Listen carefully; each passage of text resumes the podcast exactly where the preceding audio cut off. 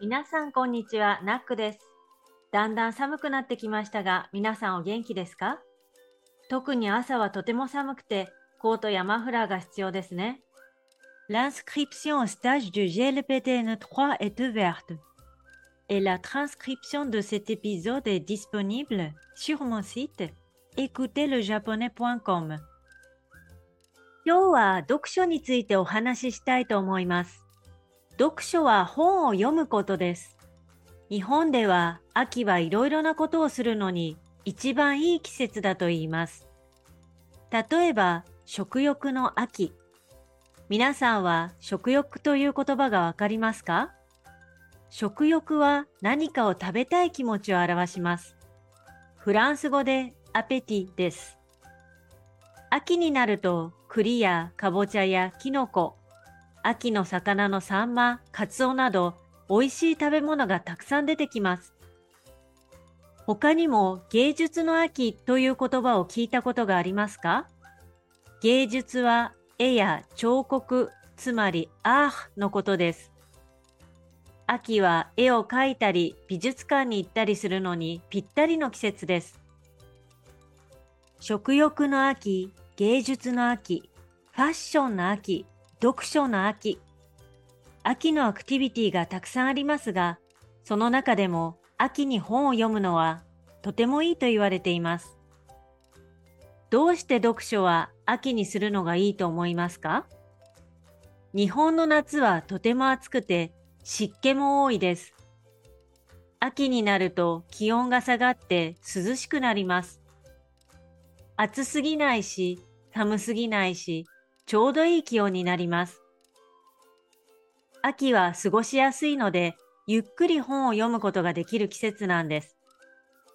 そして日本ではスポーツのイベント、運動会や学生がいろいろなアイデアを出して行うイベント、文化祭を10月や11月にすることが多いので、子供も親も夏休みが終わると忙しくなります。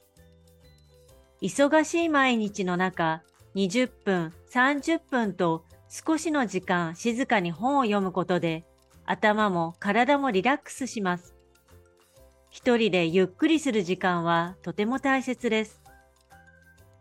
皆さんはどんなジャンルの本が好きですか？文学ですか？歴史小説ですか？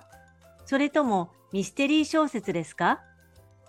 昔の有名な作品を読むのも面白いし、新しい作家の作品を読むのも面白いですね。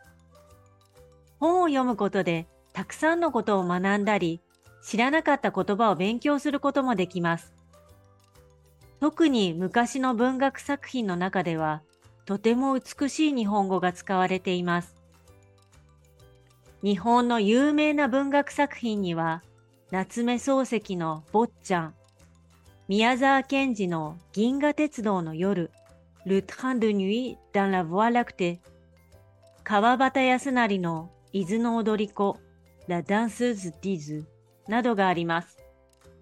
他にももちろん有名で素晴らしい作品がたくさんありますが、とても暗くて病気になりそうな話が多いので、今日はおすすめしないことにします。読書にはたくさんのメリットがあることが分かりましたね。寝る前に15分くらい読書をするとよく眠れるそうですよ。皆さんも部屋を少し暗くして寝る前にゆっくり読書を楽しんでみてください。今日の単語です。読書、lecture。季節、saison。食欲、appétit。表す、montrer。かぼちゃ、citrouille。きのこ、champignon。サンマ、poisson long appelé balaou du Japon。カツオ、bonite。芸術、art。彫刻、sculpture。湿気、humide。気温、température。下がる、baisser。涼しい、frais。運動会、fête du sport。文化祭、événement culturel organisé par les étudiants。親、parents。 忙しい、occupé。頭、tête。体、corps。大切な、important。文学、littérature。歴史、histoire。小説、 roman。昔、avant。autrefois。作品、œuvre。作家、écrivain。créateur。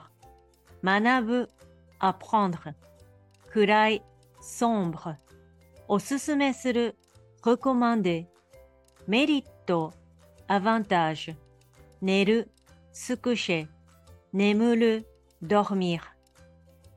今日のお話はどうでしたかそれでは皆さん、次のポッドキャストを楽しみにしていてくださいね。